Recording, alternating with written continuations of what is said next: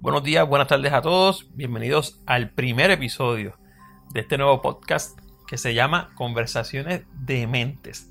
Mi nombre es Alexis León, el profesor León en las redes, y me encuentro con quien va a ser mi contraparte en, este, en estos capítulos que vamos a grabar. Mi buen amigo de hace muchos años, José Isaac. Cuéntame. buenos días, buenas tardes, buenas noches, donde quiera que nos estén escuchando. Es la primera vez que yo es la primera vez que te tiras a esto. Exacto, me expongo a esto. Arrastrado por, por, por, el, mi, por, mi, amigo Alexi. Este, ¿Qué puedo decir? Se llama el podcast Conversaciones de Mentes. De Mentes. Y es algo bien informal y este tipo de conversaciones las hemos tenido anteriormente y pues decidimos grabarla, ¿verdad? Yo, déjame dar un trasfondo para que la gente entienda y sepa, por lo menos en este primer podcast, de qué se trata esto. Vamos allá. Yo conozco a Isaac hace más de 15 años atrás, yo creo que hace 20 años. Y hace, siempre que nos encontramos, pues nos podemos hablar de cosas, de conversaciones que uno tiene con los panas. Mire, ¿qué tú crees de la religión? ¿Qué tú crees de la muerte? Mire, ¿por qué la, gente reacciona así? ¿Por qué hay tanta matanza en el mundo? Cosas académicas. Y son conversaciones que queremos empezar a grabar para tener un podcast, punto. Para, para poder, eh, qué sé yo, esparcir o, o compartir estas conversaciones con otras personas porque sabemos cuando nos vamos por ahí y empezamos a hablar con otras personas, sabemos que estos temas gustan.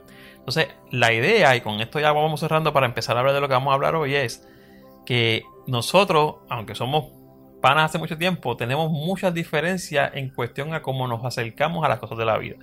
En el caso mío, yo estoy más en el ambiente académico, más filosófico eh, de humanidades, pues soy profesor, pero lo interesante es que siempre que hablo con Isaac, Isaac trae un punto de vista diferente porque Isaac tuvo unas experiencias de vida bien diferentes que no las tiene toda persona que vive en Occidente y mucho menos en la isla de Puerto Rico que vivimos nosotros. Cuenta un poco de eso, de los tiempos que viviste por allá y que aprendiste para entonces entrar de lleno a la, pues, al podcast. Pues para que me conozcan un poquito, este eh, conozco a Alexi desde, desde escuela superior. Yo, yo van, van 20 años, hermano. Ya van 20, años.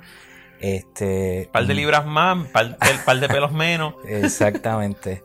Y nada, eh, ¿qué puedo decir? Eh, vengo de una familia que se ha dedicado a la agricultura, específicamente al, ganado de leche, así que he estado expuesto bastante al campo. Eh, la naturaleza, la naturaleza, siempre he sido muy observador, ¿verdad? Luego eh, estudié aviación, mecánica de aviación específicamente.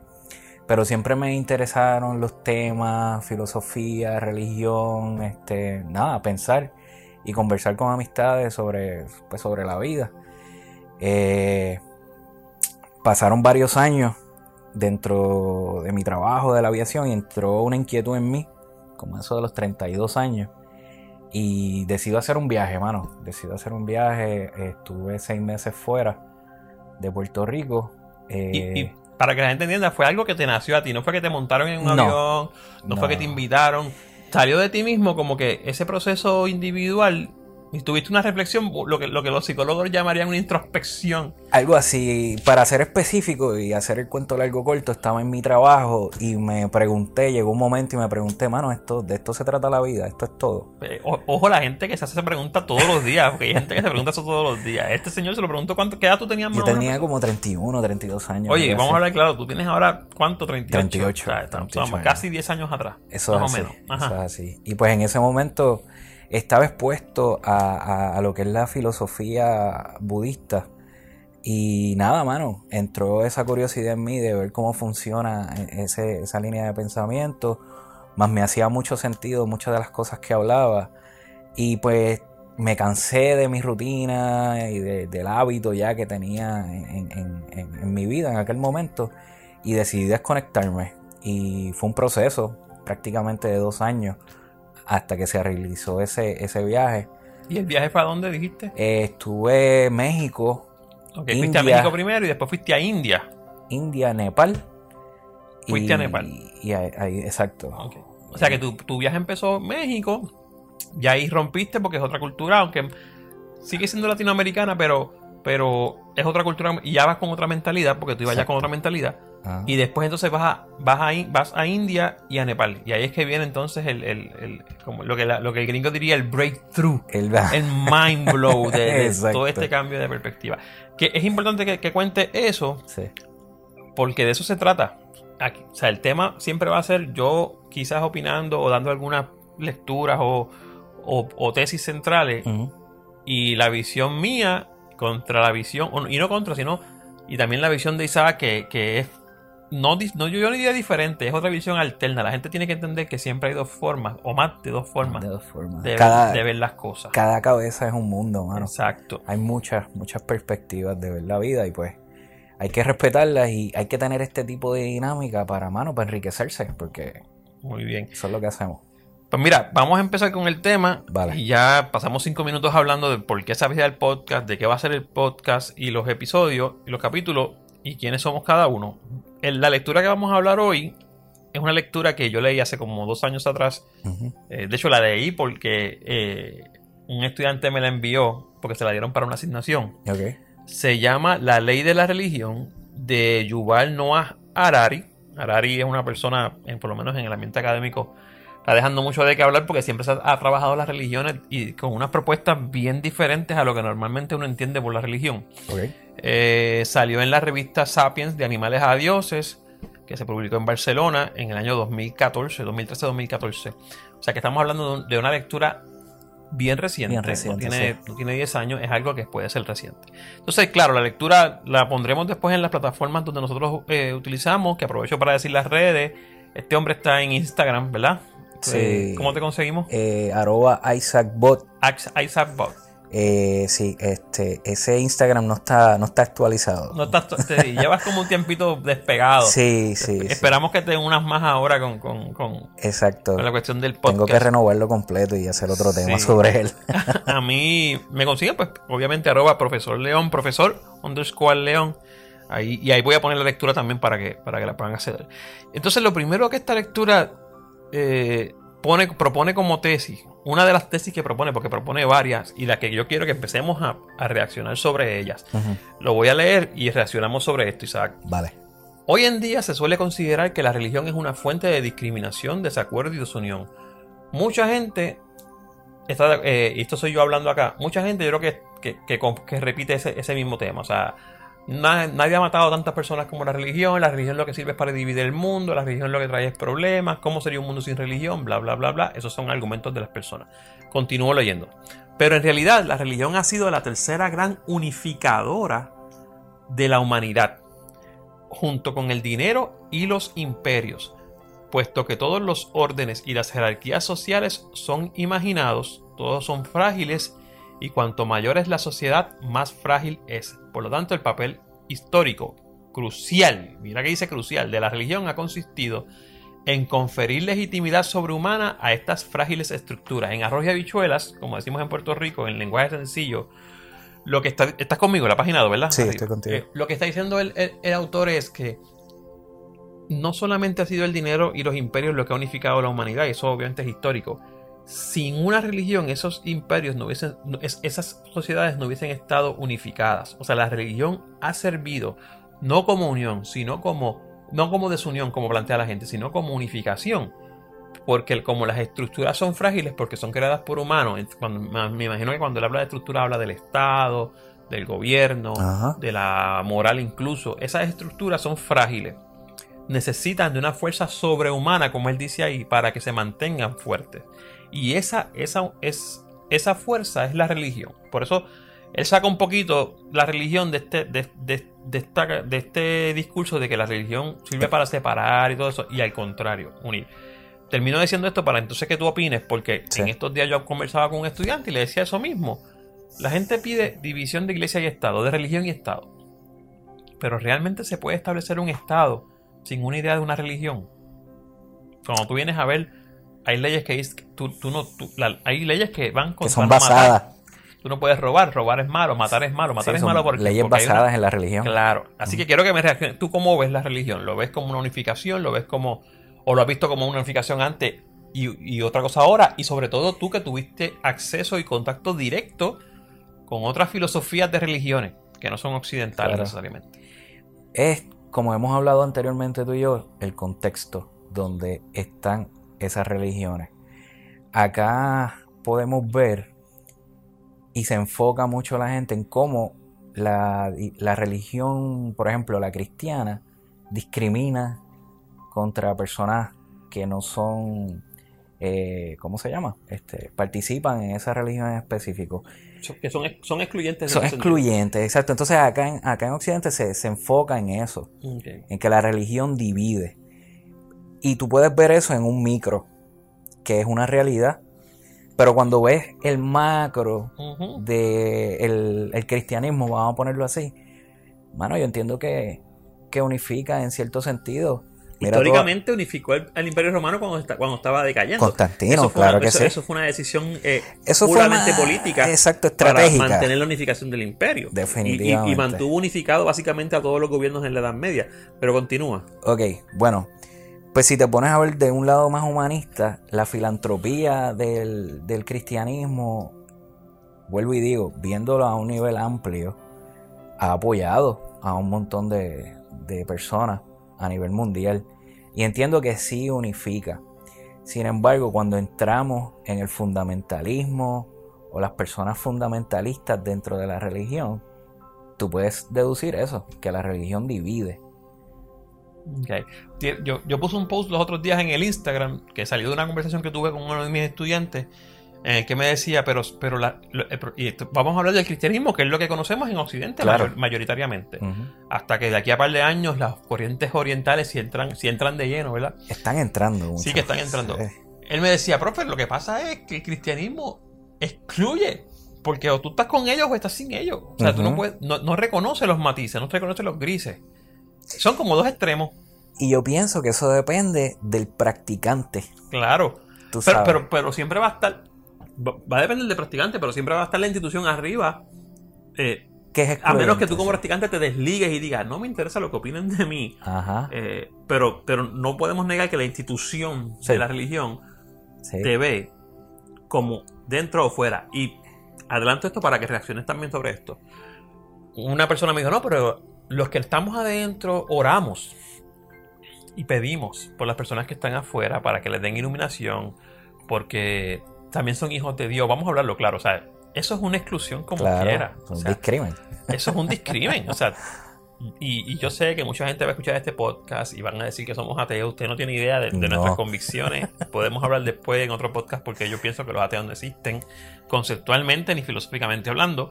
Pero la realidad es que en una conversación esto sale y, y es cierto. O sea, el hecho de que la religión acepte, por ejemplo, hay muchas religiones cristianas que aceptan dentro de sus filas a gente que no necesariamente está convertida a su religión, pero siempre van a ser los que hay los que hay que orar por ellos, los que hay que integrarlos, porque no están, porque nuestro mandato sobre la tierra es como quiera abrazarlos. Claro. Pero la división siempre va a estar, ¿tú me entiendes?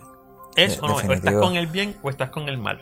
Si no lo ves blanco, es porque lo ves negro. Pero ¿qué es el bien y qué es el mal? Exactamente. ¿Me entiendes?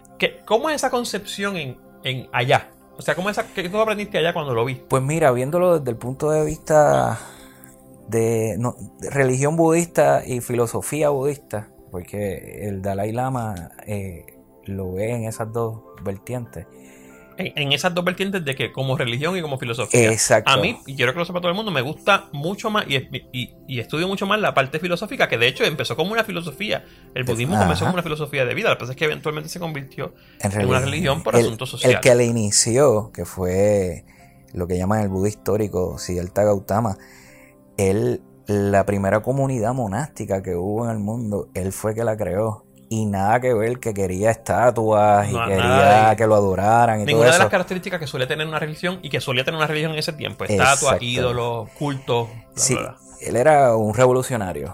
Por ejemplo, lo era. Porque, por ejemplo, en aquel tiempo, y todavía existe la división de castas y todo eso en la India, él rompió con eso. Él podía ordenarse eh, cualquier persona y participar dentro de la comunidad monástica independientemente que fuera mujer, que fuera eh, de los intocables, los que llamaban los intocables, que es la casta más baja que hay en la India. Él no discriminaba con nada y en ese sentido yo entiendo que el budismo es incluyente. inclusivo, o sea que, inclusivo. No, no, no. Bueno, y, aquí, aquí, aquí, eh, eh, ¿cómo se dice? Corrígeme si me equivoco, porque yo no, domino esos temas. Pero lo que he estudiado en el budismo como en el budismo como filosofía es que precisamente el budismo rechaza los extremos. Exacto. y el bien y el mal son extremos. El famoso camino el medio camino, que los taoístas le llamaban el Tao, todo esto viene de Oriente, o sea, eh, y, yo creo que ese es uno de los grandes aportes que siempre dio el budismo, que existe desde mucho tiempo antes de las religiones que quizás usted conoce hoy día. Y es que rechazaba los extremos. Claro. Más allá, más allá de, de una religión de pedir y dame y necesito o ayúdame, es una religión y filosofía que te ayuda a vivir la vida, a, ver la realidad de, cómo es la vida, aceptarla y decir, ¿sabes qué? Yo puedo manejar este, estas situaciones y puedo eh, tener una vida. A mí me gusta este término, a ver si es que estás buscando, vida plena. Una vida plena. A mí me gusta ese término que lo, empezaron a, introducir los, filósofos orientales y eventualmente van a llegar a los griegos y van a hablar de esto. O sea, olvídate del principio del mundo y deja de estar persiguiendo la que, por qué se crea el conocimiento. O sea, esos son extremos y está bien, pero te vas a perder en eso. La filosofía debería ser cómo tú vivir una vida plena, sin ataduras a los extremos. Y, me resulta bien, bien curioso eso, porque precisamente cuando este autor menciona que la, que la religión ha sido unificadora, versus lo que se suele mencionar por ahí y uno que escucha por ahí en conversaciones informales que la religión desune, destruye, excluye. Bueno, quizás es la religión de ahora, es el contexto, como tú bien decías al principio. Quizás es el contexto de ahora, quizás no fueron creadas para eso. Y creo que con, la, con lo que tú traes del budismo, mucho podemos pensar que, o sea, mucho podemos ahora conocer de que no necesariamente todas las religiones han sido creadas así, porque el budismo fue creado como una, como una filosofía de vida. Eh, voy a leer dos cositas que están más abajo en esa lectura. Que tienen que ver con la definición de religiones. Las religiones sostienen que existe un orden sobrehumano que no es el producto de caprichos o convenios humanos. O sea, y él pone un ejemplo aquí bien práctico. El fútbol profesional no es una religión porque a pesar de sus muchas leyes, ritos y, a menudo rituales extraños, todo el mundo sabe que fueron seres humanos los que inventaron el fútbol. Y la FIFA puede aumentar en cualquier momento el tamaño de la portería, bla, bla, bla, bla. bla. Eso en contraste con lo que sería una religión, que es aceptar que existe un orden sobrehumano. Yo no lo voy a construir. Eso plantea un problema porque todo el mundo quiere definir a Dios desde el humanismo, pero... Humanizarlo. claro, y la, humanizarlo, que es lo que yo siempre he dicho. Y punto número dos, dice, sobre la base de este, de este orden sobrehumano, o sea, sobre la base de ese orden sobrehumano, la religión establece normas y valores que considera obligatorios. En la actualidad hay muchos occidentales que creen en espíritus, en hadas, en la reencarnación, pero estas creencias no son una fuente de, normal, de normas morales y de comportamiento y como, y como tales no constituyen una religión. O sea, volvemos. Hay que tener cuidado con lo que se define como religión. Y él lo dice ahí bien claro. O sea, mucha gente cree en los espíritus. Mucha gente dentro del, cristianismo cree en los espíritus, cree en los malos espíritus. Vamos. Él dice hadas ahí, pero obviamente. el Espíritu Santo es un espíritu. Es un espíritu. Claro, en ese sentido el Espíritu Santo es parte de la divinidad del catolicismo, pero sigue siendo, o sea, es un espíritu. Claro. ¿Ok? O sea, es una religión, es una, y, y, si vamos a entrar de lleno, el cristianismo es una religión basada en la, por lo menos el cristianismo católico y todo el que se basa en la Trinidad, es, es basada en una división de tres personas, que es una y a la vez tres, Padre, Hijo y Espíritu Santo. O sea, tiene, pluralidad de personajes que constituyen esa base o ese pilar y no me gusta hablar con mucha palabra de domingo porque tengo que acordarme que estoy hablando aquí como si fuera una conversación jovial. construyen esas columnas de la religión. A mí lo que me gusta que él dice es, y eso es lo que hay que sacar de esa lectura en esos dos pedazos, él dice, nosotros, él básicamente lo que, está, lo que está diciendo es, nosotros no creamos todo esto. Tiene que haber un orden sobrehumano. Y, la, y, el, y el prefijo sobre lo que indica es que está por encima. El problema, Isaac, y yo sé que tú quizás estás de acuerdo conmigo aquí, y ha sido mi pelea eterna. Queremos definir, o sea, tras de que sabemos que tenemos que imaginarlo porque no podemos hacer todo lo que él hace, pero queremos definirlo con el lenguaje. Y es imposible. Es, es imposible porque el lenguaje es una construcción humana. O sea, la gente piensa que el lenguaje es parte de nosotros, que nosotros venimos con un código de lenguaje. El lenguaje es una construcción humana. Si tú me preguntas a mí, de las mejores, quizás la mejor porque nos ha permitido no solamente expresar nuestros pensamientos, sino eternalizarlos, o sea, convertirlos en eternos porque se quedan escritos. Pero da eso para definir a un Dios. El lenguaje es limitante, Alex. Es, limitante y es limitado. Hay cosas, hay cosas que, por ejemplo, hay ciertas emociones que tienen una palabra, pero en sí la misma palabra no, no, no, define lo que tú sientes. Tú, sabes, tú sabes cuando tú dices, mano, yo siento X cosa, pero es que yo no sé cómo explicártelo. E, e, exacto. Ahí está el límite. No, y yo, yo, le digo a mis estudiantes casi siempre como que menciónenme algo que no existe. Y eso se queda como que porque le estoy pidiendo que lo mencionen, que lo nombren, la, la nomenclatura, el nominar algo. Eh, y voy a hacer un paréntesis aquí bien rápido porque tenemos tiempo.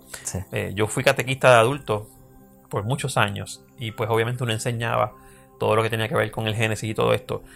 Voy a hacer un, paralelismo aquí que aunque está sacado del Génesis, que es un libro de la Biblia eh, cristiana, te lo podemos usar como metáfora. O sea, el, mandato de Adán, de, de Dios a Adán, de ponerle nombre a las cosas. O sea, cuando tú nombras algo, tú lo demarcas y lo dominas.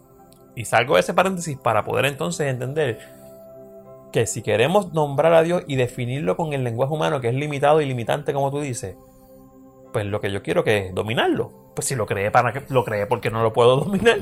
lo cree porque no puedo entender, porque yo entiendo que no me domino a mí mismo, porque no domino la naturaleza, porque no, domino el huracán que viene por ahí y me va, y me, va a hacer con la, con la cosecha. No entiendo lo que ocurre alrededor mío y entonces tengo que crear algo para que me haga sentido todo esto. Exacto. Inclusive con esa creación que, que el ser humano hace no, no, no, no terminamos entendiendo. No, no, no. Porque intentamos definir a Dios de X forma y está bien, Él es omnipotente, etcétera, todo lo que quieran describir a Dios.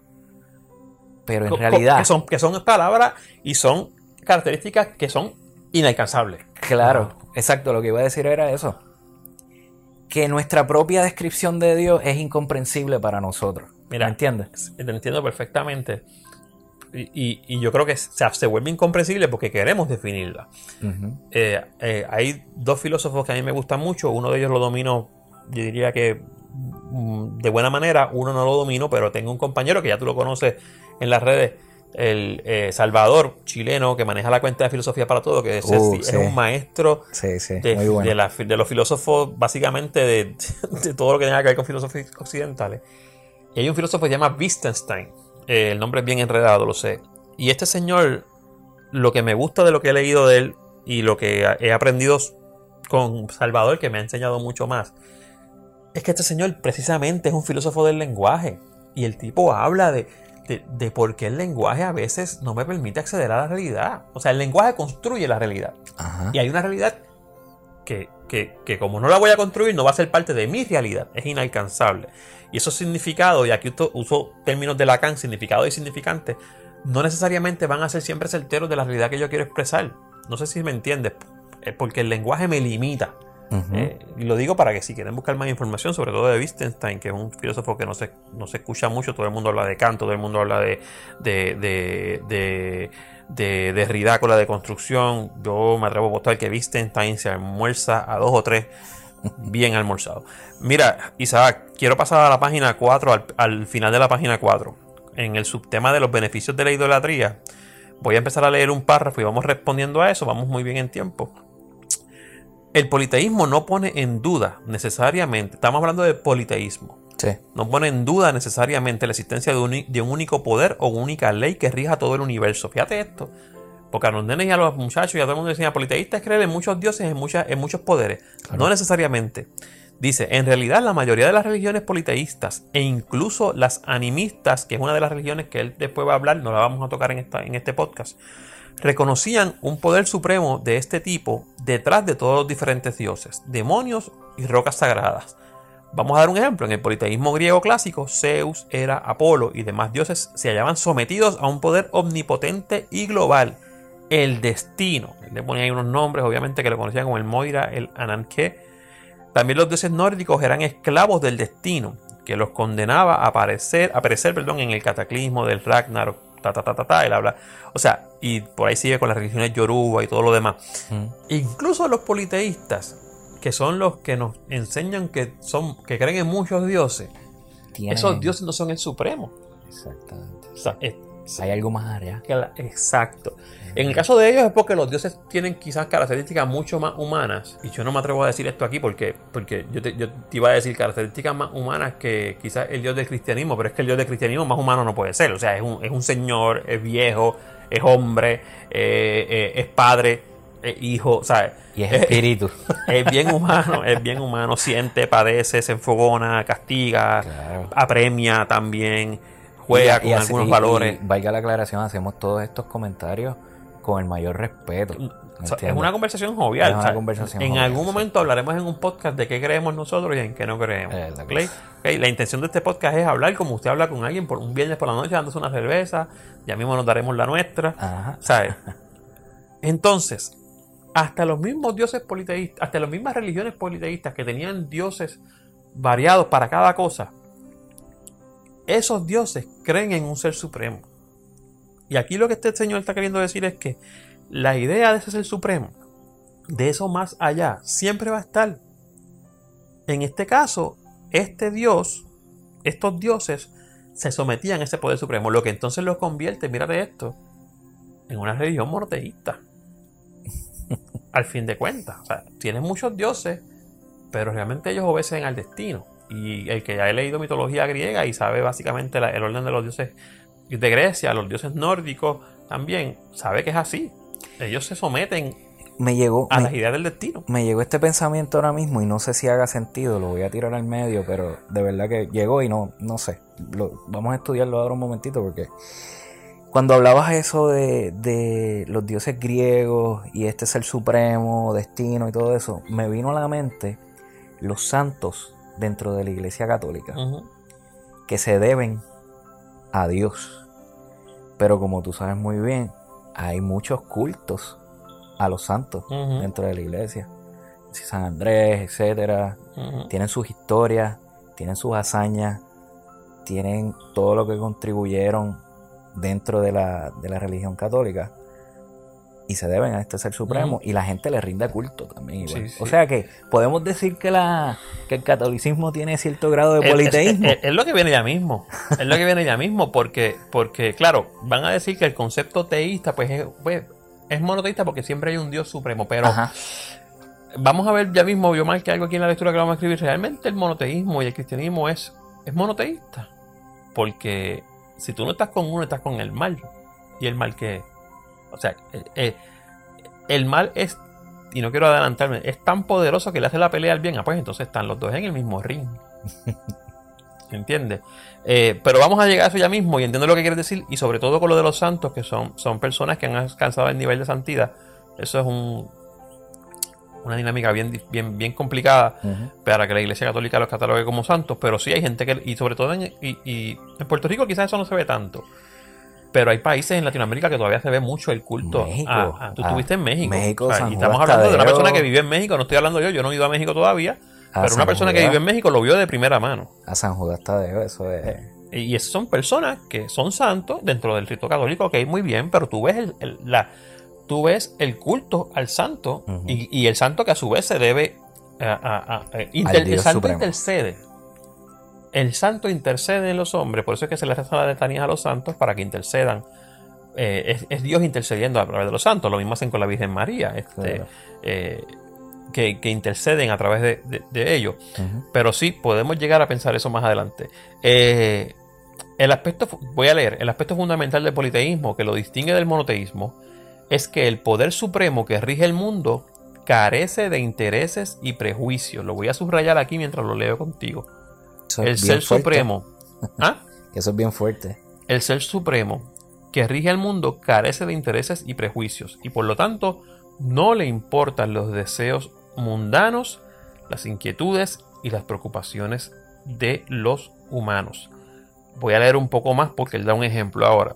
No tiene sentido pedirle a este poder la victoria en la guerra, la salud o la lluvia, porque desde su posición ventajosa, desde la que todo lo ve, no supone ninguna diferencia que un reino concreto gane o pierda, o que una ciudad concreta prospere o languidezca, o que una persona concreta se recupere o muera. En otras palabras, eso es lo que distingue a los dioses politeístas de los dioses monoteístas, por lo menos de los que conocemos. Eso que acabas de describir no es el famoso plan divino. Eh, Yo te diría, digo, no sé con, qué quieres decir exactamente con el plan divino, pero creo que va por esa, por esa parte. O sea, ya, ya hay un plan hecho. Y entonces, ¿de qué vale que nosotros entremos en las dinámicas de oración para cambiar ese plan? Pero ahí él lo trae, pero aquí en la lectura él lo trae, en la lectura él lo trae como una, un aspecto fundamental del politeísmo. Son eh, los politeístas como su poder carece de intereses y prejuicios. Okay. Eso es lo que está, lo que está planteando. Tendríamos que ver si de verdad carece de intereses y prejuicios, porque los dioses romanos, los dioses griegos eh, en, la guerra cogían partido. Y yo quería ganar a fulano porque quería ganar. Pero lo que quiere decir es que a diferencia de, y eso tú lo puedes ver cuando lees mitología comparado con la, con, la religión cristiana. El Dios, y vuelvo a hablar de cristiano como ejemplo del monoteísmo, no es el único. Eh, el, Islam es una religión monoteísta, eh, hay, bastantes. Pero los dioses del monoteísmo son más entrelazados con los humanos quieren que el humano esté mejor. Lo que el tipo está diciendo aquí es que los politeístas le daba lo mismo si ganaba Recia, si ganaba Troya, si ganaban los aqueos, le daba lo mismo porque ya ellos tenían la vida básicamente hecha. Esa es la diferencia fundamental de esos dioses politeístas con los dioses monoteístas. En los dioses monoteístas hay como un, como un cruce, como, como una intención o como una preocupación, es la palabra que, debería caer aquí, de, que, de que los humanos estén bien, de que la cosecha se salve, de que la tormenta no venga. La pregunta que haría cualquier profesor aquí y cualquier persona que piense filosóficamente hablando es, ¿y por qué él quiere que yo esté bien? ¿En qué, en qué, en qué gana él o en qué se engrandece él que yo esté bien? ¿Por qué el Dios no puede ser como los politeístas? ¿Por qué no pueden estar libres de esas ataduras? Pienso porque estamos humanizando a un Dios y está nuestro ego jugando a mi propio beneficio. No sé si está bien claro ese pensamiento. Este, por ejemplo, cuando tú haces una oración es para ti. Muy raramente uno piensa, pues, bríndale comida al necesitado y qué sé yo. Y podríamos hablar en otro podcast cómo eso incluso es un acto quizás egoísta. Es un acto egoísta. Entonces, porque tú puedes ir para el otro y pides para el otro porque quieres sentirte bien tú mismo. Eso podemos ah. debatirlo más adelante, la cuestión del altruismo. Estabas hablando de eso mismo, de que, de que, de que el ego. Podemos pensar entonces que incluso esas oraciones y esas peticiones nacen del mismo ego. Del mismo ego de nosotros y del mismo ego que quizás hemos puesto en Dios. Porque vuelvo y tiro la pregunta que salió, que salió en el tema. O le pedimos a Dios que interceda, sea el Dios que sea, monoteísta, porque está, está, está tan integrado con nosotros que hasta nos dio su hijo, por ejemplo, si es en el cristianismo o lo que sea. Y Él intercede para que estemos bien. La pregunta es por qué Él tiene que interceder, qué, beneficio gana. ¿Qué beneficio gana Él si eres Dios? ¿Necesita Dios a los humanos? Bueno, en un curso de filosofía quizás te digan, pues claro, si el humano es el que lo crea, eh, ¿verdad? Si es un curso de filosofía de religión que va, que eventualmente va llegando a, a que hay es, una creación humana, por lo menos el concepto de Dios, no la figura de Dios. No, no Dios como ente, sino el concepto explicativo, si se puede decir así, de Dios. Eh, pero la pregunta está ahí, ¿sabes? ¿Qué gana? ¿Qué gana Dios con, ¿Qué gana? ¿Qué tú crees que gana? Con, que no, con, ayudarnos. ¿Qué tú crees que gana? Tú me estás haciendo la pregunta a mí. Ajá. Eh, eso es bien complicado porque yo... Es que, la final, al, final, al final nosotros somos los que ganamos. Es que si yo te digo, Dios gana con eso, le estoy poniendo atributos humanos a Dios. Los que ganamos somos los humanos. Ganar y perder es una concepción humana. Pero como el lenguaje no nos da. ¿Y qué es una concepción de Dios? No te puedo decir porque yo crea, y estoy aquí usando términos de la lectura. Voy, a ponerme como si yo fuera el, sujeto que está en la lectura. Claro. El sujeto que está en la lectura crea a Dios porque precisamente, o sea, o cree en un Dios porque precisamente no puede explicar todas las cosas que, son trascendentales. Pues contra como yo, como si lo acabo de, más humano no puede acabo de decir que creo en algo trascendental porque no lo puedo explicar las cosas yo. ¿Cómo me vas a pedir que lo explique? Si es trascendental, no lo sabes. Coño, me estás pidiendo, perdón, bueno, aquí esto es una conversación informal. Eh, me estás pidiendo algo en contra de la conceptualización. Por eso yo siempre le digo a la gente como que yo los veo peleando por los conceptos de ateísmo y que si Dios es así, porque Dios es malo, si Dios es bueno y porque si Dios era, este, sabe eso del futuro de nosotros, porque mando los aviones para las Torres Gemelas, como si las Torres Gemelas fueran el, ápice de la, de la civilización occidental, pero anyway, digo, claro, murió mucha gente y eso es triste, pero, pero ese tipo de preguntas salen. Pero ¿y quién te dijo a ti que, que Dios escogió? O sea, tú estás queriendo poner características, en, esas preguntas que siempre salen, ah, pero ¿por qué si yo sabía que el hombre iba a pecar, por qué lo puso en el mundo? ¿Por qué? Porque tú te crees que Dios es humano, o sea, tú estás pensando como si Dios fuera un humano. Porque si tú mañana sabes que vas a chocar tu carro, tú no sabes mañana.